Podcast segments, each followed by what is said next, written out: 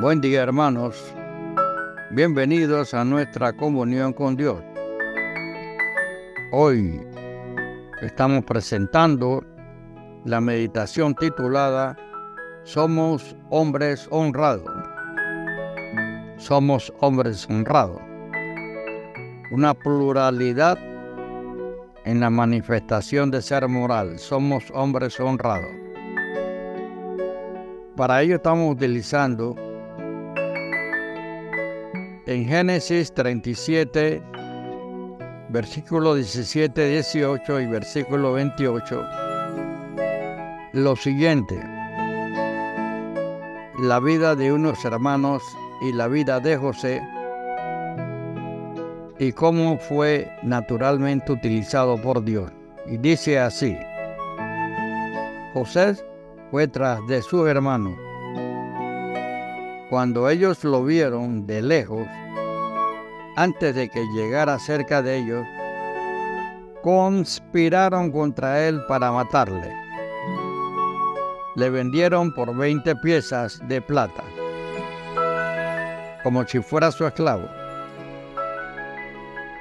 Ok, vamos a orar.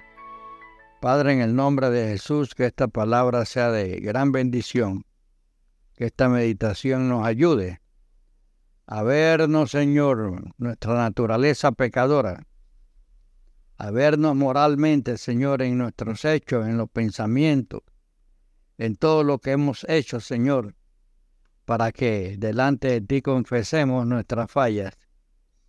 Y busquemos cada día, Señor, eh, buscar la santidad, buscar estar mejor contigo, Padre.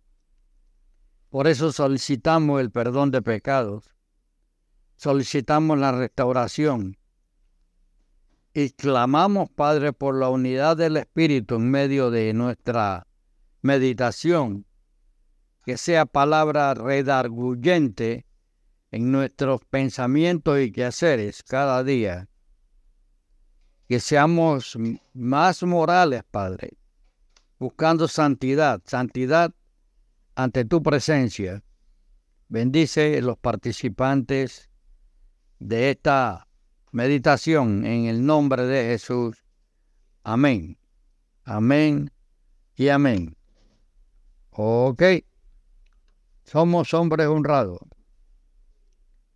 En el Antiguo Testamento vemos nosotros en Génesis la historia de José y vemos cómo los hermanos de José llenos de odio envidia, habían decidido matarlo, pero cambiaron de idea y finalmente lo vendieron como esclavo. Pasado el tiempo, José llegó a ser el brazo derecho del faraón, el rey de Egipto. Sus hermanos se presentaron ante él para comprar trigo debido a la hambruna que azotaba su país pero no reconocieron a José y se atrevieron a decirle, somos hombres honrados, en Génesis 42, 11. Tuvieron que pasar por un profundo cambio interior para comprender que su futuro dependía solo de la bondad y del perdón de su hermano. Mucha gente se jacta de su rectitud, y honestidad. Algunos incluso piensan que este o que ese es su pasaporte para el cielo. Pero no nos engañemos. Nuestro futuro eterno no es asegurado por esas cualidades. No todos los hombres son deshonestos o asesinos. Algunos incluso poseen cualidades morales brillantes. Pero Dios sondea los corazones. Ante Él, ¿quién podría jactarse de ser irreprochable o de estar a la altura de sus exigencias de pureza? La Biblia dice, como el pecado entró en el mundo por un hombre, y por el pecado la muerte, así la muerte pasó a todos los hombres, por cuanto todos pecaron. Y la referencia está en Romanos 5:12. Todos hemos pecado.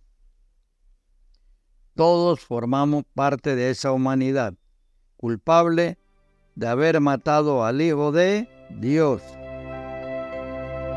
Amigos y hermanos, dejemos de pensar que nuestros méritos o cualidades podrán abrirnos la entrada al cielo. Contemos solo con la gracia de Dios, el cual, el cual quiere que todos los hombres sean salvos. En 1 Timoteo 2.4. Entonces, ¿qué haremos? Agradezcámosle a Dios porque esta gracia está asegurada a todos los que creen en Jesucristo. Que el Señor bendiga tu día. Hasta luego.